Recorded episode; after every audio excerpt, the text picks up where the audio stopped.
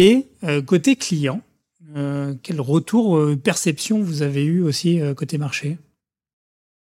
Alors moi j'ai, alors je peux partager déjà une expérience personnelle puisqu'il y a euh, quelques semaines en fait, euh, on m'a demandé d'accompagner la France sur euh, tout un projet que menait un grand acteur national de l'automobile pour faire une transformation environnementale de leurs emballages.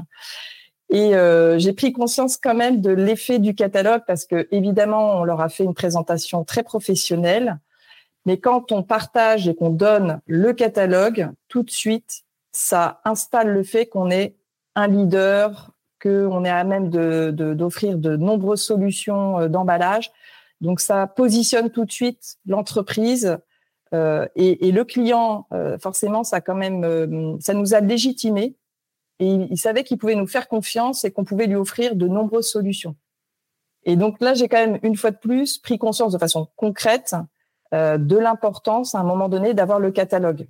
Hein, le but c'est pas de partager page par page, euh, mais je sais très bien qu'il a parcouru le catalogue et l'outil en tant que tel légitime le fait qu'on est un acteur solide euh, et, sur lequel ils peuvent nous faire confiance.